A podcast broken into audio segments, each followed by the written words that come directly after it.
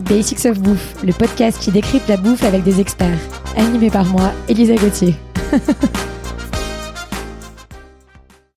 Dans notre troisième épisode sur notre série sur les cuissons, on va parler de vapeur. Alors avec la vapeur, on évite le grillé, la réaction de Maillard qui donne un goût délicieux aux aliments, mais qui est reconnu par l'OMS comme une substance cancérigène.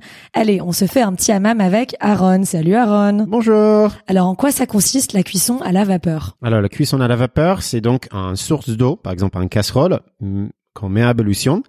On pose une grille par-dessus, donc et après on met notre aliment. Et c'est important parce qu'on ne fait pas une cuisson directement dans l'eau, mais c'est une cuisson par la vapeur qui sort de casserole.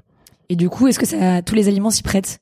Ah, mais je pense que de manière générale, oui. Il y a beaucoup, beaucoup d'aliments qui s'y prêtent très bien. Euh, le poisson, le fromage, euh, excuse-moi, le poisson, euh, les légumes, très bien. Les légumes verts, trop bon avec ça.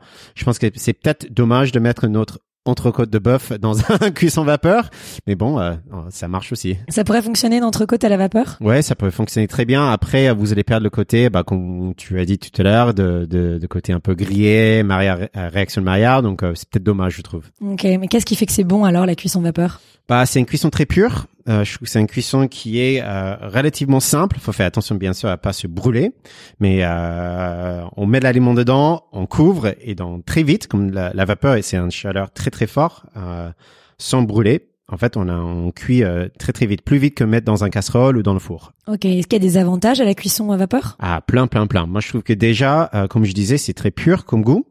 Euh, c'est une cuisson très égale, euh, très sain aussi, donc euh, très peu de matière grasse. Euh, et tout ce qui est bien aussi, c'est qu'on va sentir vraiment le goût de produit qu'on met dedans, et à la fin aussi, on va bien sentir l'assaisonnement qu'on met par-dessus. Ok.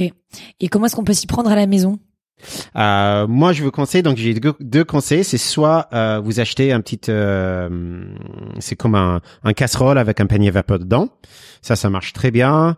Euh, aussi, un autre euh, truc que moi j'utilisais souvent quand j'étais jeune. Mon, ma mère, euh, je sais pas si tu connais, c'est des trucs euh, en panier vapeur mais pliant comme une fleur. Ouais. Et en fait, c'est trop drôle, mais euh, moi j'ai redécouvert, redécouvert ce, ce, ce truc pendant le confinement. Et en fait, c'est magique parce qu'on peut juste poser dans plusieurs types de casseroles et ça touche pas l'eau. Et je trouve que c'est un, c'est un super outil. Alors partage-nous une recette qui fonctionne bien avec la vapeur. Hmm, alors, euh, bah, souvent je fais du poisson à la vapeur. Donc je vais prendre un poisson euh, style moulet noir, dorade, lieu jaune, lieu noir.